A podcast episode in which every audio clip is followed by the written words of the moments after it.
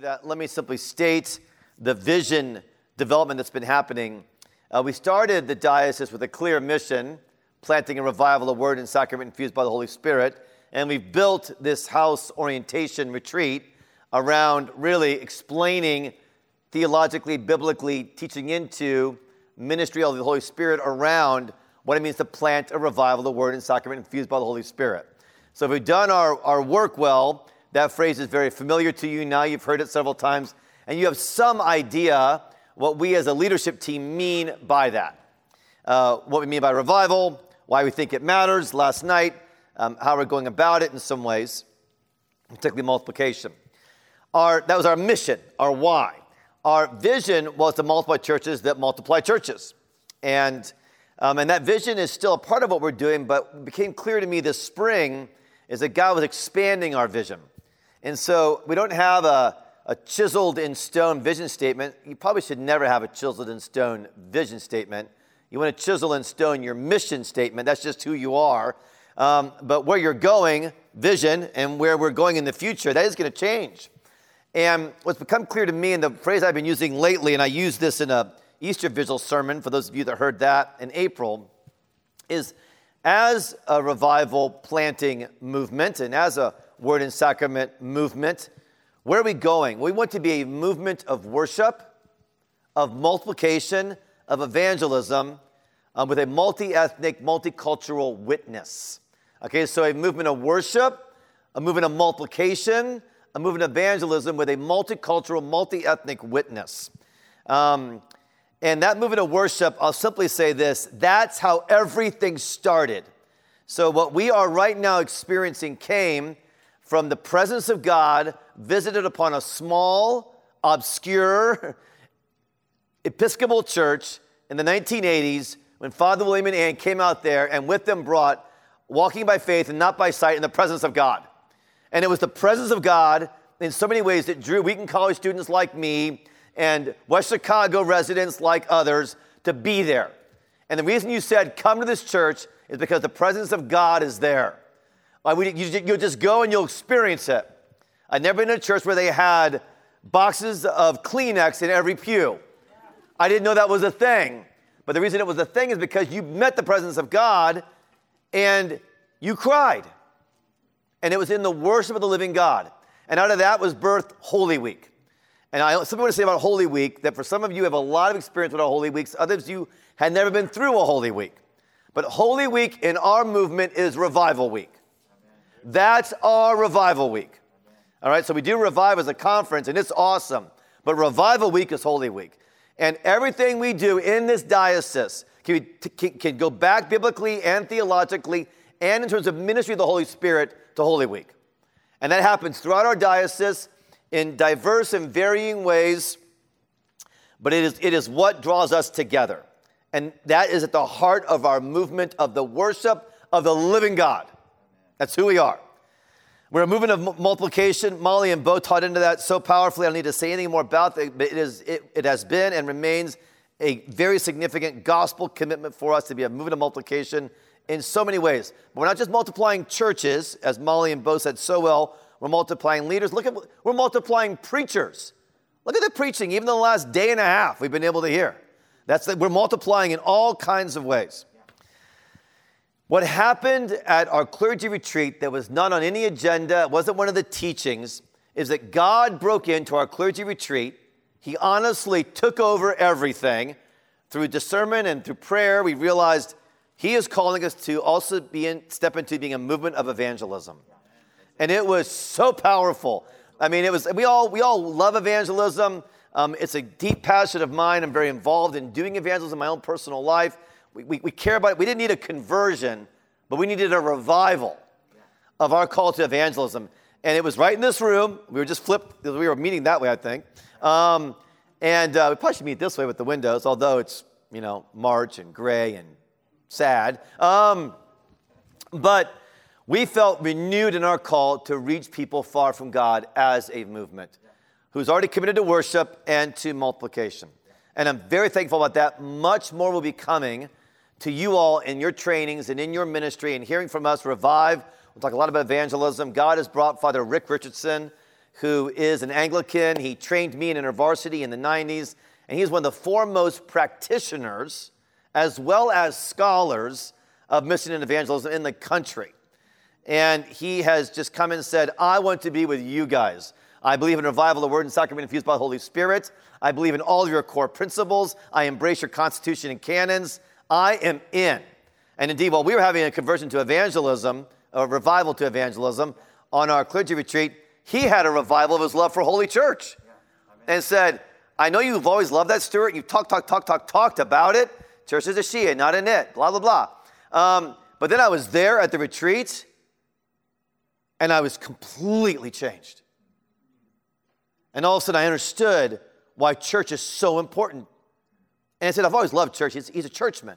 But I, I, just had, I had a revival of my love for the church. And God's doing something very powerful in this partnership. And there's, there's many other elements of evangelism. But Rick will be key in training. He's already been training uh, leaders um, in, in, our, in our diocese. Um, and of course, we want to do this. We want to do this as a multi-ethnic, multicultural movement. We want to embrace the incarnational reality that God has made men and women of different ethnic backgrounds, different nations, different races, different cultures within different nations. And we are excited that that was God's plan and design. And that He affirmed that in the beginning of creation. He affirms it after the fall in Genesis 12 that Abraham is to be a witness to all the nations. And so we stand on that. We're stepping into that. Uh, we embrace the Jesus, justice, and revival call, among, among other things. And there's, there's many ministries that are a part of this. And I've asked Father Trevor to help provide leadership to the many ministries that have already existed, to our already existing commitments like Caminemos Juntos, Somos Familia, Walk Across the Street, to bring, kind of bring all this together, help us form and shape a strategic plan about where we're going together as a multicultural witness to Jesus Christ. Building our unity, identifying the realities of injustice, repentance, confession needed. We're moving forward in that. So, our strategy then is what I would call our flywheel. It's a concept that came out of uh, Jim Collins, a remarkable leadership thinker. The flywheel, uh, for those of you who have an engineering background, and lots of engineers have talked to me about it after I share this, and they all want to talk to me about flywheels. They get very excited about them. And I listen to them with a smile on my face, but I, I don't really understand what they're talking about. Um, but I understand this flywheel enough to say it's basically a big flywheel thingy. And you go like this and you push on it and it gets it starts going like this. And you keep pushing on it and it goes like this and goes like this and goes like this. And the concept behind the flywheel is you push on it long enough and you push on it hard enough and you push on it long enough that it just starts flying on its own. That's the basic concept coming from a literature and theater guy. There you go.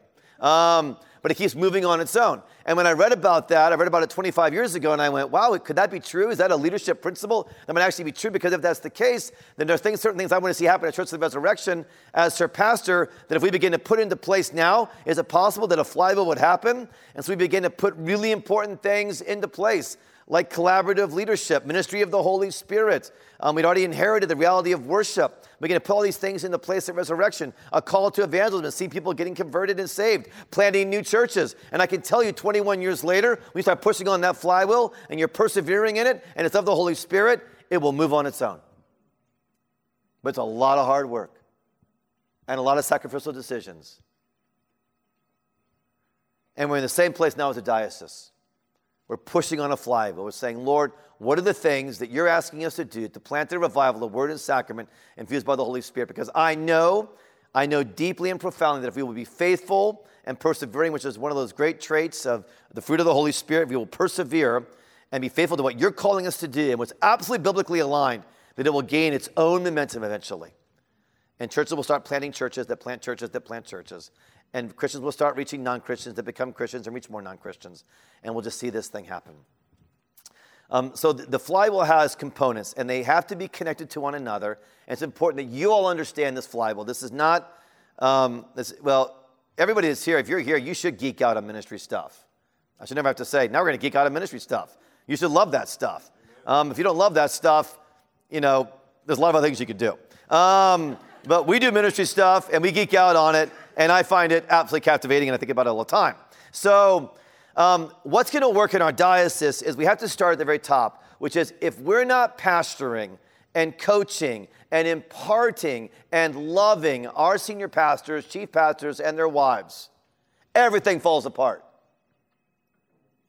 One of the key reasons you have seen one moral failing after another of amazing evangelical leaders is who is nurturing them? Who is caring for them? Who is hearing their confession? Who knew them well enough not to have an accountability meeting, which can be helpful sometimes, but were holding them accountable because they knew them so well? They were that close to them. We have got to be pastoring and coaching our rectors, our pastors, and their wives deeply and profoundly. I don't do that for every single pastor and wife, although I have a connection with everyone. Um, but I'm doing that with others who are doing that with others who are doing that with others. But everyone has to feel like they're a part of that. We can grow in this, we can become better in this, but it is a deep commitment. And our whole planting and revival, the word is like used for the Holy Spirit. This is critical in this, which is also to say, in our movement, if God's called you to be a senior pastor, senior pastor's wife, because it's a deep, profound partnership in so many ways, it's a really significant responsibility and it's really hard. I'm not over exalting these people over other leaders within our movement, but I know what God's asked them to bear. And I know the responsibility they have for teaching the Word of God. And the Bible says they'll be held doubly responsible, doubly accountable for what they teach. And so often they get idealized and they get almost over nobilized in such a way that people remove themselves from them, which is very lonely for the people and them. And nobody actually ends up caring for them. And this is, a, this is a massive strategic and I believe biblical imperative that these, that these leaders are cared for because they are called to care for so many. I ask a ton of our rectors and chief pastors and wives. I ask a lot of them. I expect a lot of them. But I also expect that they be cared for profoundly. It's high stakes. But if you're not in it for high stakes, you're not going to enjoy coming with us. Yeah. Um, so, this is the top of it. So, as we're doing that, then, okay, then our rectors, their wives, they're forming teams around them. All of our leaders form teams around them. It's just amazing. You guys do it in so many different ways, but I get to go into different churches and see how teams are being formed and collaboration is happening. It's a huge, kind of unspoken uh, part of our ethos as a diocese and they then begin to mobilize their local churches. So the local churches, if you've got rectors and wives at the heart of this, of course, the local churches are the heart of it with them. And the local churches are the heart of our movement. The reason that you're here is because you have been, you've been brought into a local church, and your local church leaders brought you here to this time. I mean, I didn't bring you here. I could never gather this many types of people in this event. I, I didn't even know some of you before you came, right? This is not centered around me. It's your pastors and your catechists and your leaders and your teams. They brought you from your local churches. So we went around. Every single one of you has a connection with a local church. Even our CCI folks that are new, I think they've been there once. Um, but you've got some connection with a local church. And many of you came out of a local church. You came up from a local church because they were mobilizing the local churches. And that's where our leaders and artists are being recruited are in the local church. And so all of you do recruitment in different ways, whether it's a new members class or hanging out at your house if if you invite people over, or we call it next steps or first step, or it's, still first step at res. Um, that's just being there a long time. We've called lots of different things. It's first step at res. Um, but in, the, in, those moments, we're recruiting. Let me just say to those of you that are, that are part of teaching those classes, as you're recruiting into um, your parish, into your parish of multiple congregations, into your church, make sure you're also recruiting into the diocese. I'm just saying that now. I'm, I'm going to I'm gonna, I'm gonna inculcate that even more. But we want to always be talking about our local church, absolutely, first and foremost, but let them also know you're part of something bigger and part of a larger movement. We're recruiting into all of that. And we recruit them in the 5S ministry. So we're teaching them what it means to have the 5S's at the heart of their life in the church. So we have 5S churches filled with 5S followers of Jesus. Then the churches gather. The churches recruit. The churches bring, and they go, well, who are our leaders and artists that are wanting to take on service and, and wanting to bring governance and wanting to make things beautiful that proclaim the gospel through song or visual art or, or, written material. Who are these people and, and, and how are they being known and seen within the community? And they're gathering, especially those folks and the people of God, and they then bring them to diocesan word and sacrament events. So it's really important you understand it's not just like, oh, revive, it's another conference, that's just the thing they do. It is core to our strategy, it is core to our flywheel that we have word and sacrament revival events that you all, every one of you, is asking somebody to come with you to that event. So I don't need to convince you all to come to revive. You're coming to revive because you're here at the house orientation retreat. But you need to convince others to come with you. And I can't do that. I can make a video, I can come to your churches and announce it and, and talk about it and get excited about it and do my thing. I love doing that, but I can't get them to come. I want to be really, really clear. I hope you don't all think that, you know, somehow these things just happen magically because I've got a lot of energy or something. That's not how anything happens. It happens because of you all. And the leaders that you represent, and the leaders that help send you, and leaders and artists throughout our diocese. That's how all this stuff happens. So you're recruiting to Word and Sacrament revival events. What are the key events? We actually have six of them. we have six events that are really key um, in our flywheel strategy. The first is Revive, our annual synod, our annual family gathering.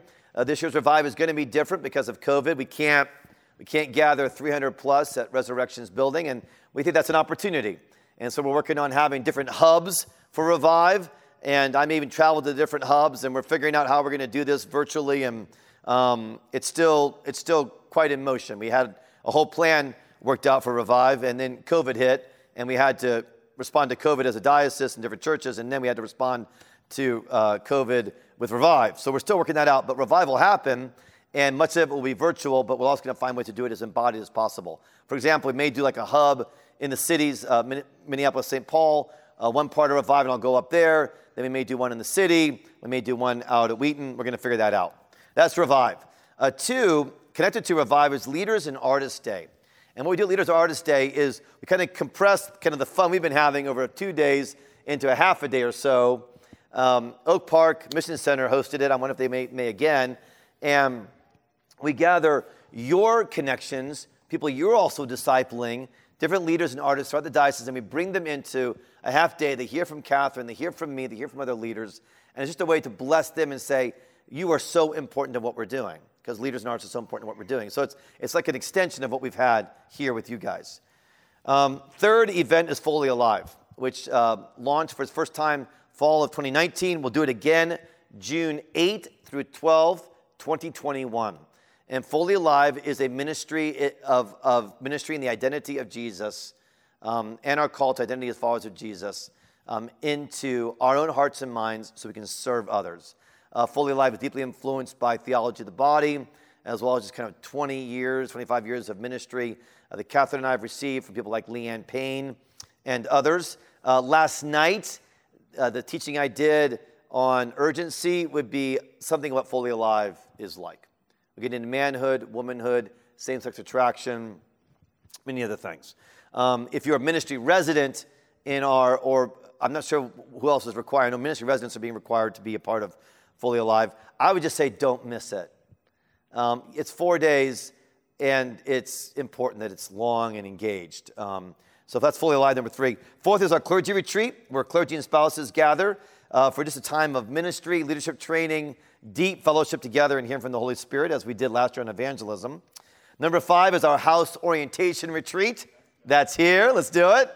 And number six um, is Holy Week, which is decentralized. It happens in churches and parishes of multiple congregations throughout the diocese. Those are our six revive, revival events. And that's what we're moving people toward. Because when they go to a revival event, they say there's more than just my local church. Even in Holy Week, you'll feel it. There's more than just my local church there's a larger movement, which is part of a larger movement, which is part of a global work. As, as that happens, then in those events, then we, we actually even find that the people that are willing to come to those events and they kind of self select to come to those events and be a part of it, we begin to go, okay, who are our next generation leaders and artists? And we're finding that out in our local churches. We're finding it out as they come to our events. And then we say, okay, now we move those next generation leaders and artists into the house orientation retreat, all right, where we try to get you guys here and get you excited and you, are you called to be a part of what we're doing? And by the way, not everybody's called to be a part of what we're doing. There's other phenomenal gospel movements happening out there. It's a good season for gospel movement. So well, if you don't like this, your leader will help get you into another gospel movement. Um, and we'll bless you in it, honestly. Um, we're really clear about what we're doing. We're really focused on what we're doing. We know who we are. And if you're called to come with us and do it, then come, come, come. But if you're not, then go to another gospel movement and give your life to them for the sake of the gospel, okay? But we want to, so what we're doing this, we're recruiting and we're getting folks into training. So we're teaching and training. And we're doing that in three main areas. Um, one is St. Paul's House of Formation, which is connected to uh, Greenhouse, but we use St. Paul's House of Formation resources and Gregory House. Uh, we're overjoyed to have these over 50, again, sort of profound video teachings library of, uh, of Canon Stephen Gautier. We're, we're, considering calling it canonization. Um, I'm just kidding. We won't call it that. Um, but it's a phenomenal resource, St. Paul's House of Formation, and the courses are part of that. Then there's Gregory House. Gregory House is a ministry school to train our next generation leaders and artists for revival of word and sacrament. And our goal with Gregory House is to have it in multiple locations uh, throughout the diocese so that it can fit and minister the particular regional culture it's ministering into, um, but also have enough clarity and enough uh, cohesion that we know that everybody's getting the core, the same core teachings, while also being trained within their local environments. I've never heard Stephen do the thing he did with the, the person living in Germany who wants to study German so they go to the University of Michigan. Man, that was really helpful. Consider it stolen and used. Stolen. but, that, but that's, is that German or is that? Yeah, it's German. Is it Swiss? All right, well, whatever. Let's keep moving. Um, all right. And then our third thing is CCI, uh, Chicago Campus Initiative, this new thing that's going on. Woo! Um, and CCI, like, they're eating, I mean, they're eating at the St. Paul's House of Formation table. We said, come over, eat at the Gregory House table. We got lots of food for you. Um, so you come eat, you come eat everywhere. And, uh, and all three of these are, are diocesan ministry schools, basically, where we're doing training. Pardon me? And Casa San Pablo. I mean, see, it's, it's happening. See, you, you see that there are things that are happening that we don't even know about. And Casa San Pablo, which I'm assuming is a ministry of training within our Latino work, um, is taking the work of St. Paul's House and other contextualized work. Hallelujah.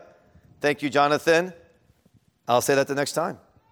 Um, awesome. Okay, so as we're doing these four different ministry schools, which are really strategic, we're shaping, forming our next gen um, biblically, theologically, and for ministry and leadership. And this really quickly, um, it is so important that we do both things really well. You need biblical theological training, and for those of you that will go on uh, to, to diaconate and to priesthood, many will go on and or earn a formal degree as an MA or an MDiv um, alongside all this work. And so we realize that that's, going to be the case for, for many of you, and we bless that, and that's, that's my own background. Um, we want to make sure you have that. But we also have to train you in ministry skills and leadership. And that's, that's kind of my deep passion and concern. As we do that, we then release our next generation leaders and artists. They've been trained, they've been spiritually mothered and fathered, they've been discipled, they continue to be cohorted and cared for, but we release you to multiply churches and dioceses. So, who multiplies churches and dioceses in our diocese?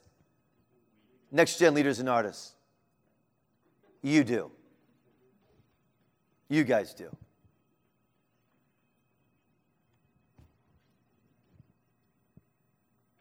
I refuse to underestimate what you can do if you walk by faith and not by sight. I refuse to under ask of you. I refuse to under challenge you. I don't buy that you're a fragile generation. Yeah, I don't buy it. No, I, I understand that the 55 years of sexual revolution has had profound impact on all of us, and some of us are deeply traumatized by that. I'm not saying that that's not there, it is, which is why we've got ministry schools and why we do ministry time and why we seek the Holy Spirit together to train, inform, and shape you. Now, I'm not ignoring that reality, and I'm a casualty of the same. I mean, I was such an incredibly broken, needy person. If you knew me then, as some of you did, it's an utter miracle that I could even function at the levels I function at without the panic attacks and anxiety that was so much a part of my life. So I get that. But I don't think that you're inherently fragile. I don't think your generation is inherently fragile. I think your generation actually needs to be more greatly challenged, more greatly loved, and more greatly asked. So I'm ready to ask a lot. Plant new churches. Go to the nations. Evangelize your generation. Proclaim the gospel. Build gospel centric, multicultural ministry. Address injustice. Preach. Write theological works.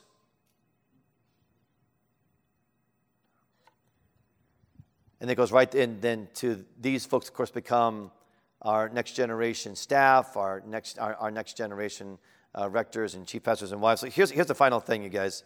People talk about you next, next gen all the time, and, and you are right now, but you won't be forever. because I can honestly, literally feel what it was like to be 25 years old and have 53 year olds talking to me about being the next generation. Um, and what's that? We were the we, were we were the young church. We never liked that phrase that was used by one of our leaders, but we were. Um, and um, and I remember it. I remember them. I'm like, man, like they're, they're, like they seem really concerned about me doing well, and I like they, they seem kind of if they're writing books about my generation. Um, we were Gen X, you know, they're writing books about us and kind of trying to scratch their heads and figure us out and why. And all of a sudden, like it's like I woke up and I went, wait, no, I'm that person. Um, it happens super fast. So right now we talk about you guys as next gen, but you'll be doing the exact same thing because you'll be the ones that are in the flywheel, the ones mobilizing, the ones doing the training, the ones doing the teaching for the next generation that's coming after you. Because really what we're doing is a, is a kind of generational work even within our movement. I referred to Father William and his generation as the Moses generation. And I mean that with the deepest of honor, who passed on to our Joshua generation. We've been called to take land and, and, and get into some battle. We're passing on to a Gideon generation, who's an occupied generation, not Midianites, but Gnostic Antichrist, unclean spirit realities. And so this Gideon generation has a David generation to pass on to, which I think is going to be the best one yet.